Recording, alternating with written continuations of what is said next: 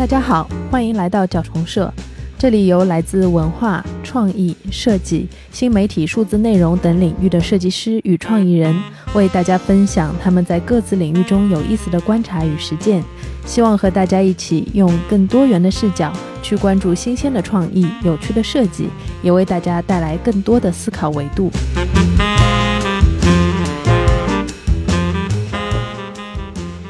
本期的主播是建筑设计师 Jason 和平面设计师松树，以及前书店主理人八爪鱼。Jason 是我们建筑设计板块的常驻主播。本期节目，大家从今年上半年 Jason 改造的一个咖啡店聊起，对当下咖啡店流行的工业风设计有一些先破后立的思考。同时，大家也分享了一些对于存量建筑改造、材料平等、历史记忆延续等建筑理念的思考。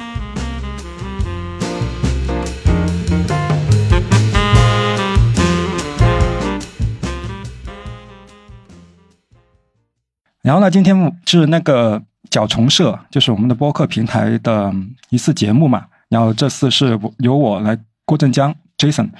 一个嗯号称是建筑师，但其实没有拿到建筑师执照的这么一个人来做一个嗯嘉宾主播。另另外另外两个两个朋友，就是今天的两位嘉宾，他们在互相的大眼瞪小眼，就是觉得他是跟一个违法分子。在在工作，然后呢，今天我们这这个这个这个场合呢，就是挺好的，就是在嗯广州的一方东山这个这个创意园里面，然后那个我们的朋友 Chase 就是很慷慨的，就是借出我们这个录音棚的场地，然后呢，嗯，他的那个场地我要口播一下，叫小房间，特别小的房间，但特别的舒适，特别的嗯齐全，然后感觉非常的。好玩，呃，还是要介绍一下两位嘉宾吧。然后第一个是那个郑奋，然后今天的那个主持人吗？还是怎么样？他是那个 D D J 八爪鱼，然后，然后他他是他是一个大诗人，就是他写的很多诗，我是很有那种感情跟画面感的。另外另外一个朋友呢，就是松树，然后一个非常非常有才的一个平面设计师嘛。然后今天我们三个。算是老朋友了，然后聚在一起去聊一下，呃，一些有的没的事情，就是其实可能是从一些小的项目，就是我们一起做，或者是一些呃经历过的一些事情，然后过共共同关注的一些东西、一些题目着手，然后我们去说一下各自对一些事情的看法，浅出深入，深入浅出之类的。那看一下振奋呢？呃，Hello，朋友们好啊。那那个我简单介绍一下自己吧。其实我的履历很简单了。我这么多年就十几年一直做的都是跟书店相关的事然后呢，因为之前比较长那段时间里面都在呃方所书店里面，就是我是做选书的啊。后来呢，自己跳出来做了呃做了一个自己的品牌书店，叫马赛克。呃，我跟 Jason 的渊源呢，就是我自己跳出来做的啊，包括跟松树，就是我自己做的第一个项目，就是自己创业的第一个项目。呃，就是一个就是我的建筑设计师，一个就是我的平面设计师。我也是。跟着他俩吧，我才知道就是设计到底是一个什么样的东西。对，然后今天也很开心，可以跟两个老朋友来聊一聊，就是一开始会比较聚焦于追审的一个一个呃小项目嘛，因为现今天我们不是在这个录录音棚的地方叫小房间，对，然后就是从一个比较小的一个项目开始去呃看一下能不能在。就是延展一点，聊一些就是大家现在共同的遭遇的一些东西，包括大家的一些困境的一些东西吧。嗯，大概这样。松叔说两句吗？呃，大家好，我是松树，DJ 松树，我是 DJ 松树，然后我是学家具制造工艺的平面设计师。对，我们今天在很高兴可以在小房间聊一下 Jason 的一些建筑理念和他对空间的一些理解。那我们在一个。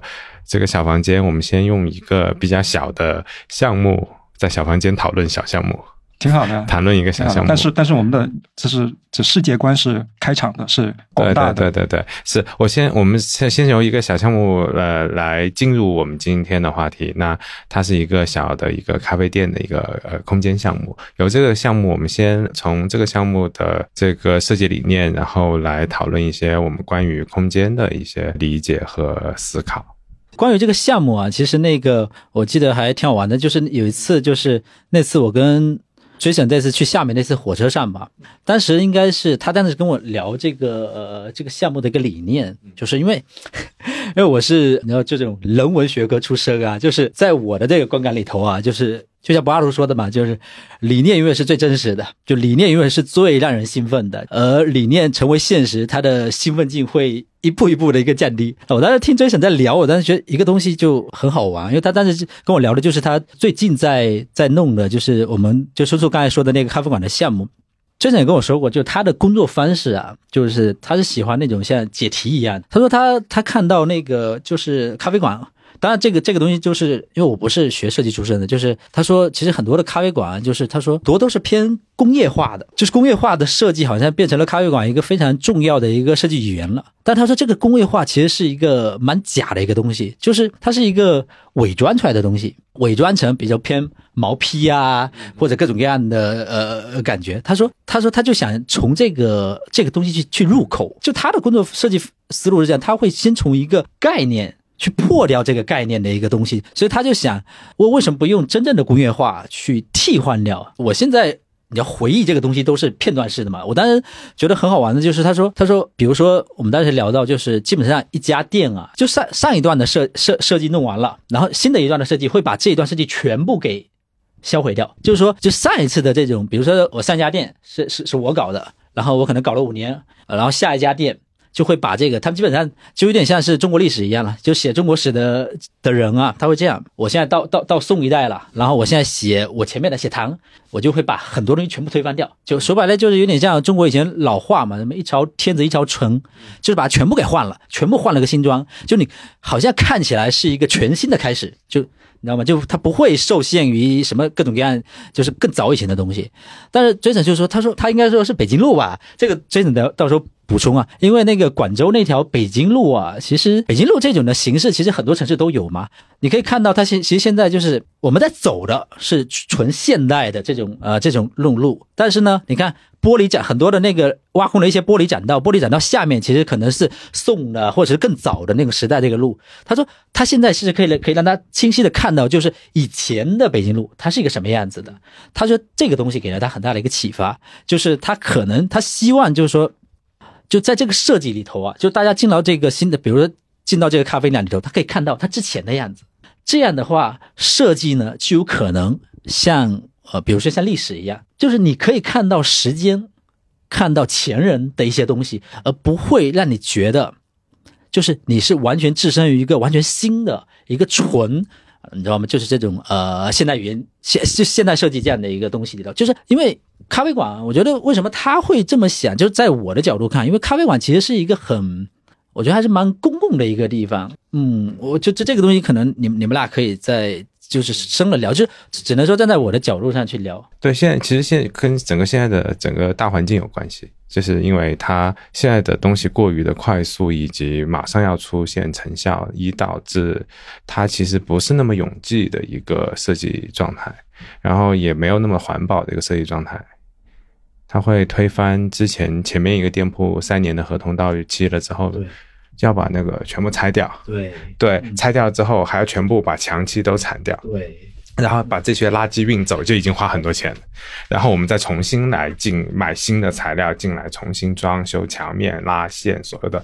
然后颜色、材质全部重新来过。然后可能三年之后又是下一家，下一家过来也会把它全部拆掉，那就确实和改美美朝美代的这个皇宫的状态差不多。没错，是这意思啊。就是正凤跟松树刚才提到很多话题，其实都可以延展一下的。就一开始他就是这么说到，就是从概念先先行嘛。其实对于我来说也是也是这样的，就是有一个好的概念或者是一个所谓的破题方式，对于我来说很重要。有时候我会沉迷或者是期望找到一个好问题，因为我相信只有好问题才有好的答案。就是这种这种挑战对于我来说是。或者是对一个所有的创作者者来说，都是一个非常非常好，就是很很甜蜜的一个痛苦。就每一次我都希望找到这样的东西，而不是说，呃，每次去去去给一个行货，或者是很就是大家理所当然的，就是这么一个结果。当然，很多项目对于我们来说，就是个理所当然的结果，可能是一个最好的呃答案。但是如果有一些问题，或者是有一些项目，它是允许允许我们去有一个开放性的解答，那么我们就可以针对。这些问题，或者是这些观察也好，怎么样的，其实其实它是一个契机，让我们去切入某一个方面去做一个更细致或者是更深入的一个思考。就是我们也要聊到，就是其实咖啡店它可能只是个载体，它反映了现在所有的当下所谓的存量建筑。就是存量建筑什么呢？就是我们现在呃有很多已经建成的建筑，或者是一些建成的一些空间。那么可能它因为各种的客观原因，怎么样的需要做一些调整或变化。那么最简单来说就是。你家的那个装修老了，然后十年了，你要装修一下，是吧？那么店铺可能它嗯那个经营不下去了，然后那个业主要卖盘，然后新的业主新的业态进入的时候，我们要重新装修，或者是我们在老城区里面常见的嗯一些老的房子。它以前是居住的，或者是工业的，然后现在要变成一个商业，或者是变成办公，然后我们重新再调整怎么样的？这些都是所谓的存量建筑的一个改造的一个需求。我觉得咖啡馆这事情，它其实是反映了，就是我们怎么去看待存量建筑或者是存量空间改造的这么一个大很大很大的一个题目，就是我们呃不一定能遇上，就像十几二十年前那么一样，就是我们的城市城市会。飞速的去发展，然后我们很多空地、很多白地，等于是一个白纸，我们可以在白纸上去做任何东西。但现在可能不是了，他们我们现在是可能在一些原有已有的一些基底上面去，就可能是一张纸，它上面已经写了一些东西了，我们可能可以可以把它刷白了，然后我们重新再再写一些文字，等于是我们去就刚刚才说到就装修一个。店铺的时候，可能上一手它是一个服装店，那么下一下一个它是一个烧腊店，那完全不能匹配的时候，那我们可能把所有东西都都拆掉，然后还原成一个土坯，然后呢重新再再做一个合适的装修，那么这就等于是用一张报纸，然后把它刷白，重新再写再印刷怎么样的？但也有一种可能，就是说，包括我们现在的创意园也好，包括这种咖啡店店铺也好，特别是咖啡店，它的容忍度或者是这种风格化非常的多样。就是我们刚刚也有讨论到，就是是不是咖啡馆就一定是工业风？当然，我们看到现在市面上就很多所谓的工业风的一些设计，也有很多，比如说美式复古，也有很多是日式的一些小清新、小确幸，然后有些是甜美风，或者是有些是很极端的一些装修的风格。这些这些东西都是蕴含的很多可能性。咖啡馆这项目就刚好它有这么一个空间的属性，让我去套回去刚才的一些所谓的对北京路、对朝代、对存量建筑、对时间发展的。这么一些现在的一些议题吧，然后我去寻找我自己的一个角度跟切入点，就是我怎么去看这事情。因为这个这东西就是自己给自己定的题目是相对的，就脱离站站的更高一点。所以呢，其实这个项目其实我是卡了几个月，没有做任何事情，就在想，就是因为我我需要刚才说到一些好的问题有好的答案，就是好的答案它需要不断的去去去自己去消化或者是内耗一下。然后才能达到自自己的一个自洽的一个逻辑。那我们讲一下这个咖啡店，因为这个咖啡店的项目我也有呃参加。然后就是 Jason 做了一个空间之后，他就有拜托我做一下这个咖啡店一个新的一个视觉。这咖啡店已经存在六七年了，在这个社区。对，它是一个居民区，旁边有个小学，然后他就在小学放学，小朋友过马路经过人行横道都会经过这个咖啡店。然后旁边有一个非常好吃肥肠店，所以就很多人会在那里吃午餐。这个咖啡店其实整个社区是比较老的，以前华侨或者或者是香港人会买的一个这样的一个小区啊。它大概的一个区域呃，就是区块背景是这样，它就在那个广州太古汇旁边后面。对，它其实也是一个比较繁华的一个地段的一个居老的居民区里面，它存在这个居民区有六七年了，所以它其实周围的居民，呃，对这个咖啡店的还蛮熟知的，因为它门非常大，对，它每天就是他们生活中间的一部分，然后就在装修的时候，也有人经常来问，就是。哎，他是不是没有了？是不是？他说，然后会得到回答是：哎，我们在装修。他他啊，太好了，还会开，所以他就和周围的这个居民的这种情感，他这个空间其实跟周围居民的生活已经好像融入到了一起。那在这样子的一个情况下，Jason 在做这种断层的思考，或者是说呃这种存续的这种考量的时候，我觉得在放在这个里面特别的。特别的合适，就是凤哥，你你之前说的这个南方的社会学，其实我在做这个设计的时候，是把它放到这个南方的社会学这个里面来说，确它确实是，呃，在考虑我做的这个方向是在考虑这个社群的这个呃继续存在的一个理由，或者然后 Jason 他在这里考虑的就是呃原来的这种激励和新的激励，以及他把过去和新的东西串联起来的一种可能性。大概是这样吧。就是说，其实我对这个社区或者对这个咖啡店的研究还没有松树这么深刻，因为我是就沉迷在这个地层学里面。就因为你不深刻，所以我我必须深刻，要不然的话，那个开咖啡店的人会非常尴尬。我着眼的是一个比较比较相对比较就是普遍性的问题，就是存量建筑。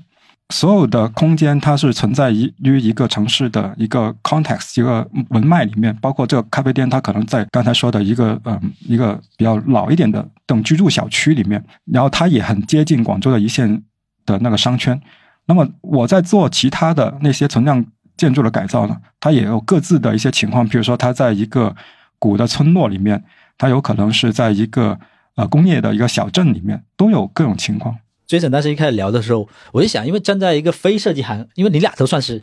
行当里头的人嘛，就设计对对一个就是一个比较像我这样偏普通的人看来，我其实最好奇的什么呢？就是一个概念出来，然后概念怎么。变成这种视觉化的东西，就一步一步从概念到设计图，到到具体怎么施工，就是想看一下从一个具体的一个概念，比如说崔晨刚才聊的，就是这种无论是地层学啊，还是就是这种很很很形而上的这种东西，怎么可以变成一个活生生的一个很社区的，落在一个可能就几十平方的一个空间里头，就是从概念到具体的设计到就它一步步怎么展展展展展出来的，我觉得这应该是就是蛮多人会很很感兴趣的。就是咖啡店这个项目啊，就是我也去去去很多的那咖啡店去做了一些体验嘛，然后看一下人家是怎么样做的，比如说那种工业风是怎么样做的，然后小确幸是怎么做的，然后其中有一家给我的印象很深，就是一个相对比较新的一家店，而且那种空间的氛围我感觉是非常好的，但是就是就是我我会有些专业的一些观察，譬如说它墙面上有一些嗯砌砖，看上去是红砖哈，但其实是假的。就是它是一个很薄很薄的切片，然后这样贴上去。在这里，就是从我们建筑专业的角度来说，我们受的教育，从所谓的现代主义教育，觉得这种就是装饰性的材料是不那么的政治正确的。其实是觉得，嗯，比如说红砖就应该用一块真的红砖，然后红砖有红红砖的一些角色，它承担了一些作用，它不是一个饰面。但但我去看的时候，我是。就是放开了，就是我觉得，嗯，所有的材料应该都是平等的，就是你无论是一个呃瓷片、一个地砖、一个马赛克、一个红砖也好，它或者一个很普通的阳光板或者是一个塑料板也好，它其实是没有所谓的廉价或者是这种高级感，没有没有这分的，它所有东西它都是平等的，但是这种平等就是。它是需要有一个前提，就是要真实的去表现。为什么是真实表现？就是如果它是一个假的红砖，它应该从某些片段或者是某些角度告诉人家这就是假的，这是一个装饰面，然后这是一个真正的红砖，后面是一个钢筋混凝土，这些都是 OK 的。呃，材料平等，我觉得很重要，就是从从人家的这个。呃，观察里面我得到这个东西，然后另外一个就是刚才说到，就是反复提到一个地层学、地理学或者是什么考古学的问题。因为对于我来说，就是嗯，刚刚就是松树也说到，就是我们现在的那种商业社会，就是这种这种重新的，因为呃轮转很快，可能有一个店铺，它可能一个月两个月做不下去了，它马上会换，然后换的时候呢，他可能就是把所有东西拆掉，重新再装修怎么样的。那么怎么样去面对这个事情？就是因为。我我在北京路附近居住嘛，刚才就说到在北京路走的时候，有一天我在走，然后看到北京路上面去挖了一个洞，然后把下面的什么唐朝、宋朝什么朝的那些所有的那些街道的一些痕迹都都 展现出来。它是用个一个剖面的形式切了一刀，然后展现出来，然后可能长的部分就五十公分，然后松的部分就三十公分这种这种叠加上去的。你想想，就是每一个朝代它可能有一百或者是几百年的历史。但是对于同样的面对一个装修的情况，可能我们在呃一个墙面上去做一个贴面，然后上面再钉点龙骨，然后钉点甲板之类的刷漆之类的，可能这边也已经是三十公分、四十公分的样子。但是它可能存在的，就如果它不走运的话，它可能只存在一个月，它就会拆掉。那么意味着就是在古代，我们是通过一百年的历史去去积累这五十公分，那么到现在它可能是一个月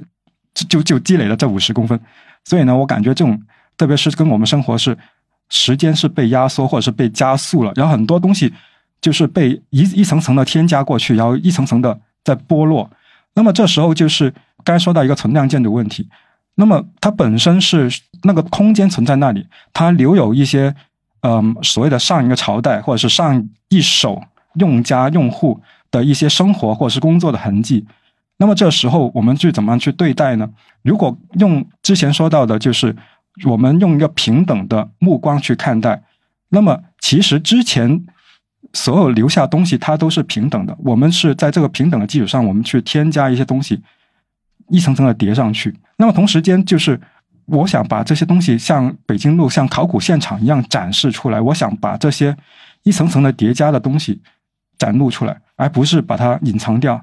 然后这这又又又涉及到另外一个问题，就是所谓的收口问题。你说收口就是装修的这个呃墙面的边缘和这个桌面边缘或者是这种转角的地方，它是有修饰过的，是吗？就比如说我们用木板把一个柱呃一个下水管道包起来，包成一个柱子，然后它一定要收得很干净，看上去它就是一个柱子，然后让人永远都不知道里面其实是有下水管道的。对，这是非常好的例子。然后另外一种例子就是像我们去买家具。然后我们看到好像是一个木头的一个一个桌子，但其实里面是甲板嘛，就是它所谓的原木，它其实只有表面那一层，但是它的边边是被包裹的，被另外一个木皮或者是一些收口的一些所谓的金属条把它包裹起来，所以你永远不知道里面的是什么东西，除非你把它切开。那么这个在室内设计或者是室内装修的工作上是很常见的，因为其实那些中间的过程、中间的那些构造、不同的材料。其实并没有那么好看，而且，如果是是是从一些普通的角度来看，它是相对的廉价的，它是它是不好看、廉价、很糟糕的东西。所以呢，需要有一个很漂亮的收口，把所有东西都隐藏掉，那么只露出它最漂亮的那个面层。那么这个这个时候，我觉得，如果我们不做收口，我们把所有的中间的过程，把它从原来的那个很糟糕的一个土坯的一个混凝土的墙面。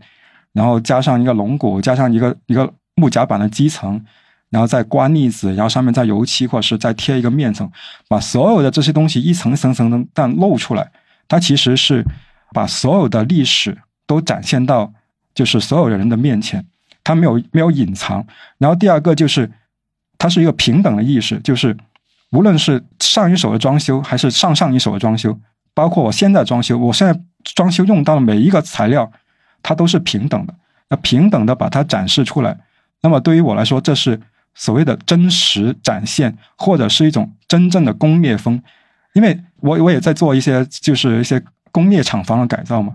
那么其实很多时候，嗯，大家想到工业厂房就想到那些什么呃混凝土的柱子啊，什么脚手架啊，什么镀锌管啊，那些水管管道之类的，或者是一些大的机械之类的。其实我觉得。他们，我感觉就是一只大象在在房间里面跳舞，但是大家都看不到的感觉。为什么？就是工业建筑它最突出或者是最直接的一个特征，就是它一定是最有效率的、最便宜的。所以呢，它的那个结构、柱子、梁板全部都是很规矩的，因为它可以适应所有的一些工业的一些应用，而且最便宜、最廉价、最被快速的建造。但是这些东西好像大家都看不到。反而是追求一些片面的一些东西，直接的、最有效率的、最暴露的这些东西，我觉得是是最真诚的。就真诚这两个字很重要，所以就会被我觉得真诚可能或者是真实，是我理解的真工业风。我这里这里其实挺想抛一个问题，因为刚刚 Jason 顺着真正刚才那个话，其实其实当时看这个，因为我后来去了一次现场嘛，其实我当时很想，我觉得有个问题，就刚刚 Jason 其实也提到了，就是说。其实这里头涉及到一个美学的一个东西，就是因为我们现在觉得美的东西啊，就按刚才就是我们我就顺着收口跟不收口，为什么大部分都要收口呢？选择收口呢？因为收口让让别人看起来是舒服的，是美的。但 Jason 这次要要把它破掉，他觉得真实的东西可能更应该在所谓的这种美学之上，就是让所有让所有的人。就他的一直提提到这种平等，其实里头平等还有，我觉得涉及到无论是材料平等，还有一个就是什么时间平等，因为你不能说谈的一百年不如后面，就是他要把所有的事，就是过往的这些东西事无巨细的展现出来，这是一个时间平等。然后呢，还有一个是目光平等，所有人其实应该看得到。比如说商家，比如我站在商家立场，我觉得大家不喜欢看得到，嗯，这其实是你觉得的，所以说你这样是吧？就是，但其实很多人就是就是你自己觉得，其实你假想的，就涉及到好几种的东西。就是崔生一直在该刚才比较长的这个叙述里面，我我其实感觉到东西，他就觉得，他其实里头有一种我不知道有一种是。想改变一下目前这种所谓的大众美学的东西，他觉得真实是更更应该，就是应该裸露出来。嗯，没错。对，就这个东西对他来说非常重要。我觉得这个是对，叔叔，这个是其实是一个消费主义长期培养消费者之后，就比如说，哎，我的手机我其实没有坏，可是它只是磕磕了一个小口或者磨花了，哎，我就想要换它。大家对于光鲜平滑、呃干净的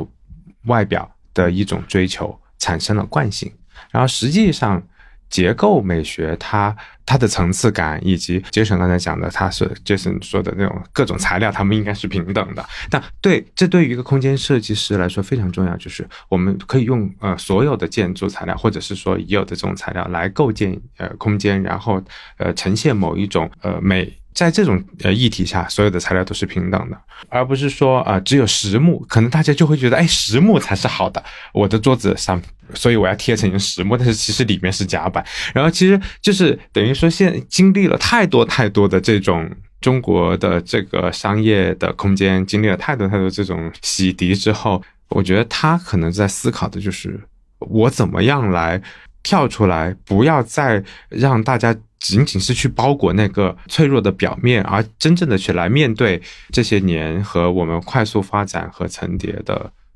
这样的空间，我觉得大概有这种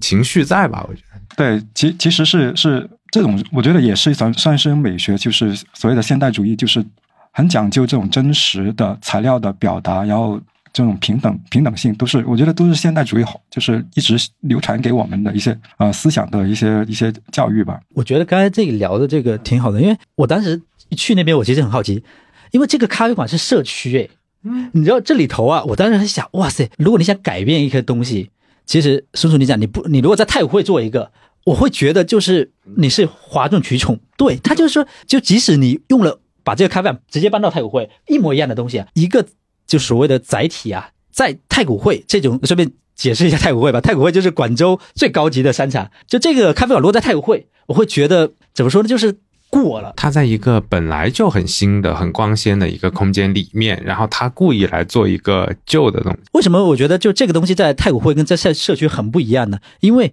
把这个看的咖啡馆去放到社区里头，其实这就有点像是，就是有点类似于做美学教育的第一步，因为社区是。常常来的，就是有点是这个，就是比如说，就像很好的博士生去小学教，呃啊，像小学语文一样，我我感觉是有点这个东西。因为我当时去那个空间的时候，我第一下我就我就很很想问 Jason，你真的不怕？就是因为这个，特别是没有收口这个事啊，真的就就那里头看到所有的这种。其实我当时也以为那个是没有施工完。你看，连你这么专业的人啊，叔叔，你很有勇气。就是包括那个业主，我想，因为你知道这种概念性的东西，因为我觉得任何的，比比如我们，我们，因为我们三个其实都是受过商业洗礼的人嘛。你知道，其实商业就是在商业里面讲的美学，就像就像叔叔你刚才讲的，他其实因为我们已经被消费主义这种美学，其实说白了，呃，教育了很多年了。光滑的、平整的、干净的、明亮的、舒适的，对不对？但是你一去的时候，哇塞，就是这个东西，比如里头的材料，然后包括它的这些东西，而且这是它，它不是它不是贴面的，它是真的真实在那边。我我坐在那边，我也得开始就是哇。就是这是这样的一个一个地方，而且这个社区就是因为社区店嘛，我可能一星一周会来两三次。因为假如说我在旁边吧，因为咖啡馆我觉得还是一个，因为我自己平常你要写点东西，然后家里有小孩又很吵，我就会来这边咖啡馆这边去写点东西啊，看点东西。这个就是我常常会碰到的东西，而不是我去太古汇。说白了，我一年只去一次。说白了，太古汇的咖啡馆跟我没什么关系。说白了，可能我去那边可能就是有点像是朝拜一下啊，太古汇有一家很酷的。这个东西对我来说就变成一个酷的东西，而不是一个我一周来两三次的东西。这个我觉得我当时特别想问，就是你知道吗？就是一个常常来的地方，你用这么概念的方式去呈现，这其实是一个，我觉得是一个一个新的起点一样的。就这是我觉得这这里头是有有有一种，我不知道会不会我想多了，就是有一种美学教育的里头开始，就是他要希望就大家要慢慢适应这种的观看的方式，要看到里头，要看到不收口。要看到，就是呃，三年前那个人是怎怎怎么设计，留下那些材料，对，要慢慢开始重新去，而且有有有这样的一个设计师，他希望这样去做，但是我还是觉得真的挺大的，因为我昨天边觉得不知道为什么有一个感感官一个非常好玩，就他没收口啊，我觉得就是有点 somebody watching me，就是有个有个东西在看着我。本节目由角虫社和耳光联合制作，欢迎大家在我们的节目下和我们互动交流。这个点特别好玩，就是我记得上次在厦门的时候，我们在聊天嘛，因为我学文学的，我也不是故意想升华，就是我最近又重新因为很焦虑，然后读一些很老的东西，然后我这两年非常喜欢的一个一个诗人，他翻译了古希腊的呃悲剧，当然呢，他不是完全逐字逐句的去翻译，比如说他当时呃翻译了一个非常呃呃索福克勒斯的一一个很经典的剧叫《安提戈涅》，其实就讲一个很伟大的女性去挑战。一个城邦，就他的两个亲兄弟就互相残杀，就死掉了。但是呢，就是那个城邦的主人说，呃，没有办法，就一个必须要是英雄，一个是一定要是这种恶人，就恶人一定不能被埋葬。然后就所有人都不例外啊，就是所有人，如果你敢埋葬，就是我直接就会呃让你 game over 啊。然后呢，但是那个这个女性安妮戈涅就说，她说不行，他们都是我的兄弟，我绝不可能看一个人。曝尸荒野，所以他就挺身去去去走了。我当时就看那个，就是这个加拿大这个诗人重新翻译嘛，他写了一个前言。这个前言哇，我自己读了非常的感动，是因为他写的是一个老故事嘛，但是呢，他那个前言是一个隔空对话的方式，他以现在的一个女性去跟当年那个敢反抗陈班主任那个群去对话，在这个对话的过程中呢，因为毕竟隔了两千多年嘛，然后这个对话的过程中，他又召唤出了很多。就是原本不该出现人物，比如说黑格尔，因为这都是后头，就是古希腊后头人物嘛。他让这些的人物啊，我们都知道的历史人物去面对这个女性。我我我，在我看来，这是 翻译是应该这个样子的，因为我们不是要去真正去一字一句的把以前东西去拿过来。我们为什么会现在重新再看老的东西呢？一定是我们欠缺了一些东西，然后我们再。再再再去找到这些老东西的时候，我觉得一定它其实是一个主动行为的，它一定是一个对话的行为的。嗯，所以我当时在那个那个 咖啡馆的时候，我当时听他跟我聊这些时候，我就觉得哇，这这跟我这几这一两年然后在看的这些东西，我觉得这是一个对话，而且我觉得这个对话是我们的责任，就是就像北京路那样，就是他把唐宋的东西，就像追 n 刚才说的一个剖面展现出来，其实是一个责任，因为它真的发生过。包括我们在设计的时候，就像松总你刚才说的，就是，然后把以前所有的痕迹全部毁掉，然后建立一个完全新的东西。我认为它其实里头啊是一种有很不负责任的东西，然后也有很不环保的东西。我觉得也是一种情感的传续。我们在北京路的这个地面，它把前朝的各个层级年代的地面展露给我们，包括我们现在在走的这个水泥的地面。那我们走在这条路上的时候，我们的情感是说，哦，原来古人也在这儿走过，大家都在这儿走过，从很久以前就有人在这走，你会带着某种。情感，如果我们现在处理就是直接不把它露出来，直接把它刷掉，你永远也不知道，你就是觉得啊，这是条可能十年前修的马路啊，就这样。我觉得这个社区的还有一些呃，Jason 他有做的这些老的厂房或者这种工业厂房的改造，它其实存在着这种情感的延续。那如果一个一个咖啡店，它在一个社区六七年，它原来的墙面，就算装修之后，我还能看到六七六年前这个咖啡店的墙面的时候，其实人的那个。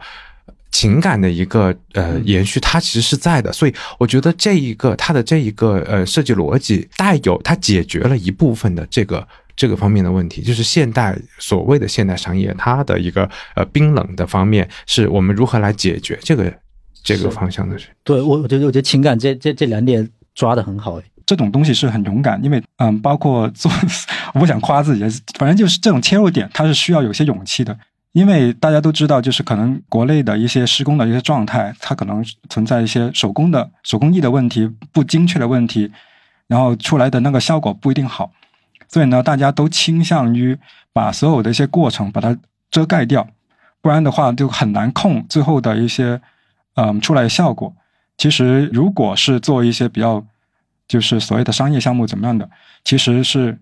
还是把它盖起，就把它收口，会会。比较的保险一点。那么就是因为在这些项目里面，就是希望就是业主也有很有勇气，就是我们希望把这个概念从头到尾贯穿，把这些思考通过这些设计的手段把它表达出来。所以在过程中有很多现场需要做了决定，需要去修补或者是需要去调整的一些问题。回头回头看，其实是中间是很多过程很重要。然后另外就是可能它的一个不同时代或者是不同时期、不同时间的一些叠加的时候，其实它可能也需要勇气勇气去阅读。就是有可能他前一手或者前前手的那个装修或者是朝代，它并不是那么光鲜，并不是希望被人家看到。那么我们是特意的把它框起来，好像是做了一个窗框、一个画框一样东西，把它框起来。其实里面的东西可能我我觉得好看，可能业主觉得好看，可能某些人觉得好看，但是可能相当一些人觉得不好看。那么这时候也是存在的一个，刚才你说到的，就是一个美学的教育，或是美学的挑战，或者是一个发问。就譬如说我在店里面就装做好以后，在店里面是听到一些呃常来的一些客人就说啊。这还在做吗？还没装修好吗？因为这么为为什么是把那个装修板子露出来之类的？就他们还是不理解。但是我觉得这是这个这个发问本身就是一个价值，就是他留意到了，然后他知道这是一个设计的一个目标，或者是设计的一个要表达出来的东西。他跟其他东西，他反正他留意到了这个事情。那么这无论这个思考他怎么去解读，他觉得好还是不好？我觉得就是把把这种美学的思考，或者是把一些。议题带出来了，在这个空间里面，其实当时也呃也做了很多其他的尝试，就是来解决所谓的没有装修完怎么办，然后让大家就普通的消费者觉得这个价值感的问题，就觉得这个这是施工工地还是 还没有装修完的状态。因为我们也跟呃这个业主非常开明，我们就跟他说，他问我这个里面有留了很多的这个装饰画和这些空间应该怎么来做 display，或者是呃我们要。做一些什么海报在里面，我就，但是这个业主其实他本身有非常多的这个艺术藏品，我们就把他的价值比较高、普适性比较大的，像村上龙啊，或者这些呃这些原这些大师的这些呃版画，然后我们直接将它挂在了这一个所谓的未完成打引号未完成的这个墙面和墙体里面，然后它就构成了一个价值感的反差。我们我一看就知道这个东西非常贵，有一些有一些呃潮玩的产品它非常的贵，然后它和所谓的没有完工的那种墙体和这个空间，它进行了一个非常呃密切的融合之后，然后从这个角度也希望能够转换大众对于这个。因为其实一个松散的空间，对于咖啡这种空间，凤哥，我不知道你有没有感受到，它对于咖啡这种空间，它其实会让你放松的。反而说一个墙挂的很白很平整，然后我 我反而会很紧张，就对，就会很紧张。我不知道，就你有没有这种感觉？因为我反而喜欢在一个旧旧的空间里面，特别是喝咖啡这种事。嗯，我这个我也觉得，我之前在长沙待了一一小段时间嘛，然后在。呃，反正待两三个月吧。就是长沙有一个咖啡馆，叫我一朋友做的，叫土拨鼠。我当时看了，它其实它整个的咖啡店就很简单，就是一个敞开式的，就是就它的设计真的就完全没有设计。因为我当时我在没看追审这个项目的时候，我对咖啡馆就一个日常的咖啡馆，我是有一个很。就什么就是一个很固定的一个想象，我并不是说它要长成什么样子，而是它就是就是我走着走着我就拐到一个咖啡馆里头了，就它不是它完全是无设计的，就是就像拐进一个面包店一样，你知道吗？就是拐进去了，然后我在里面，因为那个咖啡馆是我唯一可能在长沙可以找到我可以写点东西、读点东西的地方，所以我很喜欢它。就是我对这个咖啡馆最大的爱啊，就是因为我觉得它它非常日常，它就日常到你完全看不出它是什么东西。但是 Jason 它的这个设计是完全反日常的。就是他一看的时候，我就哇塞，而且又在那个社区店吧，所以我才说，我就觉得这个这个东西是一个教育。然后我再重新就是你刚才讲情感，我当时觉得这个情感这两个点的很好，因为我觉得你知道教育这个事其实是让人很不爽的，尤其是成年人来说，就我已经长这么大了，你现在还来教育我，其实他本能的第一下其实会一种抵触的心理，但是他是以情感这个东西，以一个记忆，一个过去的东西。来跟你，其实他真的不是教育，而是来跟你聊，跟你聊。就是你知道，我之前这个点，因为现代主义一个让我觉得和一个很我不太喜欢的一个东西，就是他抹杀过去嘛。他就是说我这个东西是平地一声雷的，对呀、就是平地一声雷，我就是像孙悟空一样从石头里面蹦出来的，我就是这么牛的，我就是要啪啪啪就很凌厉的嘛。就是他都他一直在否认他的过去，但是这个我喜欢的东西就是我喜欢就就是他要告诉你我之前是什么样子的，然后我在之前的基础上做了一些什么东西，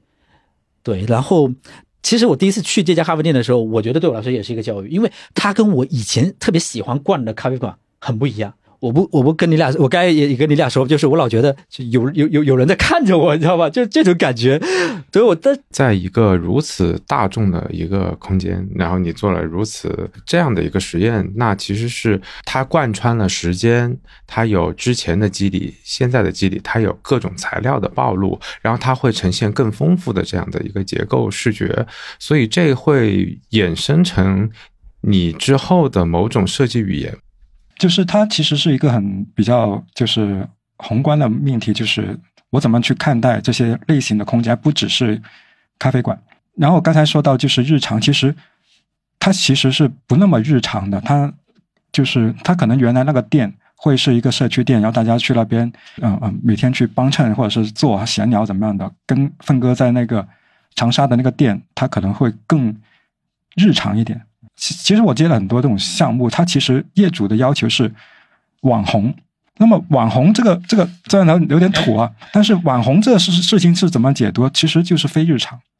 就是你日常的生活都是那种那种那种那样样子。所以呢，它有一个很不同的东西，譬如说工业风。通常我们在都市生活，我们这种环境有有有楼盘，有个公园，或者是有各种的大楼、商业区之类的，我们很少见到工厂。工厂在郊区或者是在一些二三线的城市、工业城市之类的。那么突然间，我们在一个商商场里面，或者是在一个社区里面，我们看到一个好像叙利亚风或者是工厂风的一个东西，然后我们觉得哇，好好好新奇，是一个非日常的体验。这时候他就会拿着手机去拍照，他就就所谓变成一个网红的建筑。所以呢，这种就我从我的解读来说，它是一个非日常的事情。那么无非它是用工业来包装，它是用童话来包装，它是用。那种那种小小确幸、小清新，什么其实都都是一种非日常的体验。Jason 的对网红的理解居然是非日常，不过好像也是非日常的体验抛嗯发到网上，然后可以就就很红，就会红，有有会红的可能性。所以网红就譬譬如说，就是刚才说到的一些材料的平等性，我们整天看到就是。我现在是很想推一个事情，就是我们看到，就是很多广州的一些老的社区里面，或是普通的社区里面，用很多这种波浪板，就是我们在之前的项目也想用过波浪板，那种很廉价的波浪板，通是通常是那些在老房里面去搭一个嵌嵌件物，在天台上搭一个晾衣单车棚，那个呃晾衣服的架子之类的，我们会用到那些东西。然后你从航拍图上面看到，就是城中村里面都是这种蓝色的棚子，其实是很好看的。就是我每一次尝试去用这种材料廉价材料的时候，都会被各种的被否决掉。对收口问题，我们上次遇到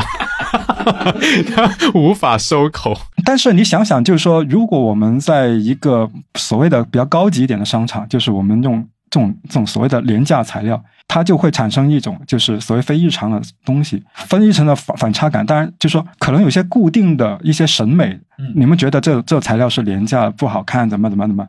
但是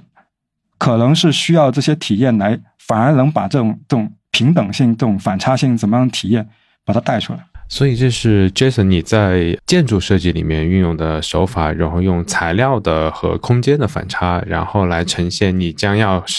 表达的某种对于平等的理解，是吗？现在在进行中的一些项目，我就想把这种东西，就是这种美学的一些取态吧，把它就是实践下去。比如说，我们去很多现在的那些村子里面，我们发现就是我们很诟病那些所谓的自建房，然后外面是贴那些各种的。的砖瓷砖，就是我这次去南海，然后去重新去走了一遍那个南海大地艺术节其中一个村子，然后我发现很有趣的事情，所有的那种自建房，就是整整个村村子里面有几种就是立面处理的方式，首先是最破烂或者是最老的那种，就是红砖本身去砌成一个墙面，是吧？这是红砖，它是一个真实的一个砖的一个材料。OK，那么有一种是马赛克的那种瓷片，但是这种瓷片呢？它是做成红砖的这种尺寸大小，就是那种那种窄长形的矩长方形，然后在一个混凝土的红砖的面上，再重新再贴 贴这种瓷片。OK，有另外一种就是，然后它马赛克就是有红色跟黑色两种马赛克，就小小片片的，然后它把那个黑色就变成那种勾缝，就是就是红砖与红砖之间的那个水泥砂浆的那种深灰色，然后呢，红砖本身呢就用那种砖红色的那马赛克贴上去，然后变成他们的美学永远是跳离不了红砖，但是他又觉得红砖这种材料太 low 了，我们需要有一种像瓷砖。看上去是比较新颖一点，或者是好维护，或者是这种代表着现代或者富贵的这个材料去贴上去。但是在于我们这种所谓的建筑师来说，就是我们觉得哇，红砖是那种路易斯康那时候流传下来的。问一下红砖，它想想变成什么？就是一种很真实的材料，它是一种维护结构也保温结构，所有东西存在的红砖很真实。我我现在在想，就是说，如果是。用刚才的想法，就是所有的材料都是平等的时候，我是不抗拒用那些砖的，就不抗拒用那些瓷片的。无非就是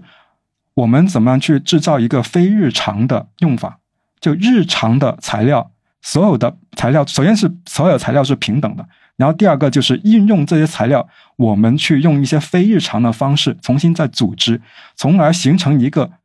好像存在在在那里。但是又不是存在在那里，这种奇怪的一种非日常的体验。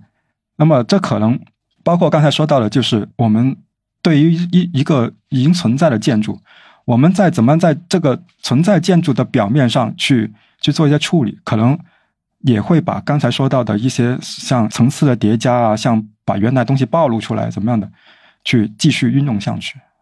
那你有想过用这种方法改变在区局域空间，就你你所做的这些空间里面，改变这种所谓的建材的鄙视链？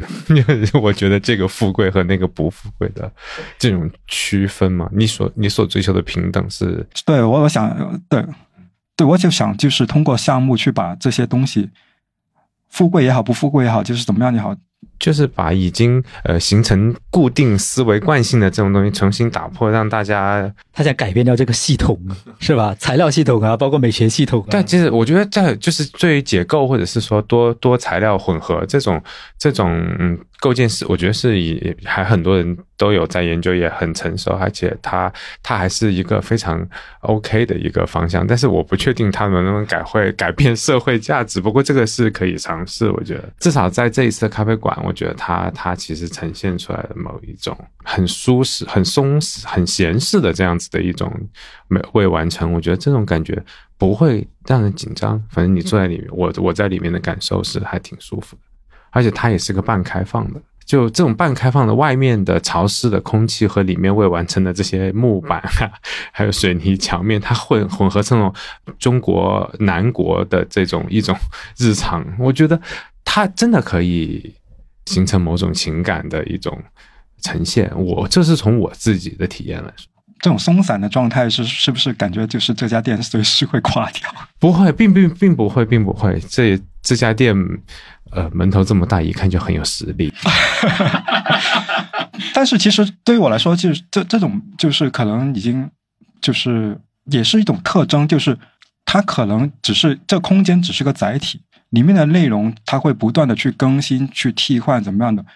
我觉得就是也不要去，特别是这种商业建筑，我们不要奔着就是十年、二十年都不变这种做一个永永永恒的建筑这种这种方式去弄，而是。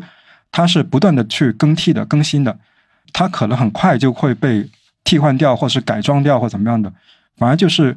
就不要看把东西看得太太太重，反而是很轻的置入，然后很可以被替换，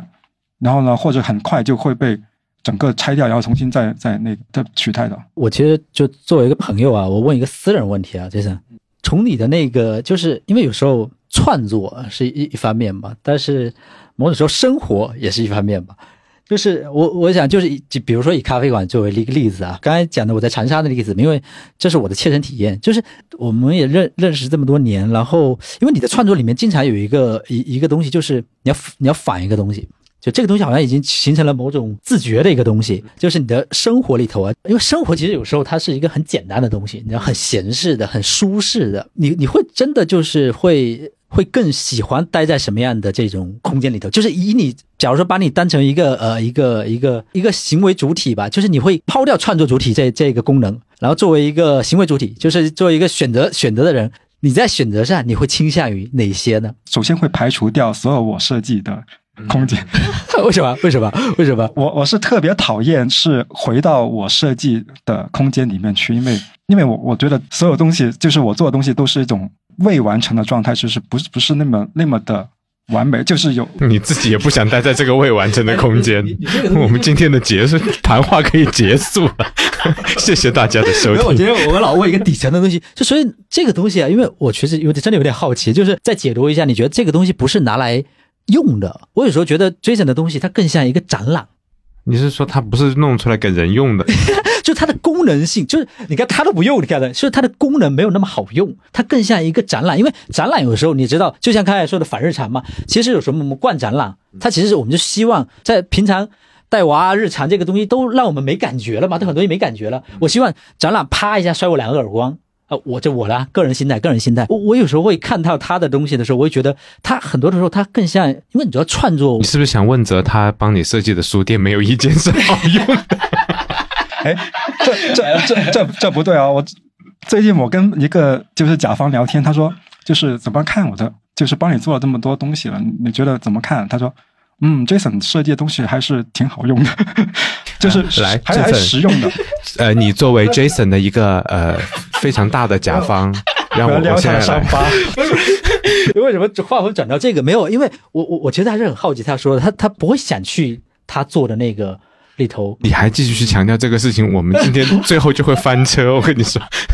就是 Jason 最后得出的结论就是 Jason 不想去 Jason 做的这种自己设计的空间里面待着。因为日，因为刚才说的是是一个日常跟非日常的事情。嗯，就对于对于我来说，这个不仅仅是这个咖啡店或者是其他的项目，其实它还没有出现之前，它已经在我的脑海里面折腾了好长好长一个时间。就是在那个时间，我已经把这事情想清楚了，或者是他已经很完整的出现在我的就是想象之中。所以当它出现的那一刻，我有可能已经审美疲劳。他在做这个东西之前，就是这个东西做落成了之前，他已经把他的所有东西想明白了，他要解决的问题已经解决了，他才会交给别人，然后才去施工。而我，呃，其实就像我，我在那个咖啡店，我觉得很舒服，很很很放松。我觉得这种很松散的结构的这种呃墙体空间跟整个店铺没有完成的这种墙，我觉得很愉快，很很细，很惊喜。就那种甲板上面印的那种电话号码什么的，还有就是还有对，还有那个呃施工的人在墙上标记的那些数字，对吧？我觉得很有趣。他他可能就觉得我已经看了一万遍，这对我觉得我可以理解就是他始终无法完全割舍掉创作者的主体，纯粹以一个这种偏客体的，就一个行为主体，就是我就是一个客人。对，跟他出去，他就是在摸各种材料，然后再戳各种摸摸戳戳，到处。所以我觉得他应该很难享受一个 自己设计的空间。哎，话说平面设计不是你做的吗？孙叔，你要不要聊一下？这个事情就 就是另外一个话题了。我们在聊的其实就是他他做了一个如此奇特的空间，然后只是我考虑到街坊邻居完全无法理解这件事，所以我就只是给他呃给这个咖啡店做了一个嗯老老幼皆宜的一个这样的视觉符号，让他们。记住这个咖啡馆，这就做了一个河马的图案，然后小朋友也可以，呃，小朋友也可以认知到，哎，是个河马，老人家也能认知是个河马，就是它等于它就是一个属于对于社区友好的一个这样的符号，对，它不会很高冷，就原来的这个咖啡店的符号太高冷了，就是也无法阅读啊、就我们把它改到比较亲亲切，所以你整个的平面设计就是替他擦擦擦擦擦擦擦屁股的一个这样。快谢谢我。感谢感谢松树，没有松树，他就是在这些观察上面比我敏感，就是有时候我会钻到一些我所自己以为的一些课题里面去，特别是像这种，就是因为它代表着就是刚才的很多的一些日常的一些观察，就是我平常的一些思考，它其实只是刚好落到咖啡店这个项目，要把它。把他的我的这些思考变成一些具体的形式落到上面去，但是有可能它是其他的一些项目，也有可能转变下去。但是因为这咖啡店它本身是在一个社区里面，它是有它承载的一些情感也好、记忆也好，或者是功能也好，它是需要被呼应这些这些文脉的的的要求的。没错，在郭教授在研究他的这个呃 地层学的这个时候，我们在考虑的就是一个在一个社区存在了六七年的一个咖啡馆，它如何以一个什么样的形式结合这样子的一个松散的空间和一个这种舒适的空间，然后它能够再存在六七年，可能就是我们考在在给它做这个视觉上的时候做的一些思考。我觉得这个松散的咖啡店还是挺成功的，就是至少就是它的整个混合还是有我我经过的时候会有很多人在在关注它。我觉得用这个设计逻辑呃继续探讨下去的话，其实呃我觉得 Jason 的这个这种旧改或者是说平等的材料的混合材料的使用，我觉得可能会呈现更好的一个空间的一个结果。更期待你。接下来更多的这个 这样的空间作品，对，但是我的那个那个思考或者是那种就是想想东西的角度又变了，我又冒出一些新的课题啊，这课题又又又又是说另外一些事情。大家想知道郭老师是如何转变了新的呃思考和新的课题，我们听下一回播客。好了，今天也差不多吧。好，谢谢，谢谢大家。